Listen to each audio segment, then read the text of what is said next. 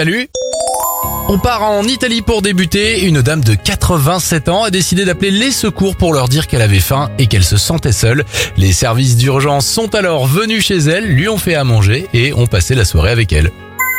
Ce week-end aux États-Unis, une jeune femme de 18 ans a été sauvée de la noyade alors que sa voiture était en train de couler dans une rivière et qu'elle perdait espoir. Trois policiers héroïques ont sauvé la jeune femme juste à temps. Enfin, direction Paris avec nos deux héros du jour, Raphaël 11 ans et son papa pêche à l'aimant dans la Seine et remonte les déchets du fleuve. En deux ans, ils ont remonté plus de 20 tonnes de déchets métalliques. Bravo C'était votre journal des bonnes nouvelles. Vous pouvez le retrouver maintenant en replay sur notre site internet et notre application Radioscoop.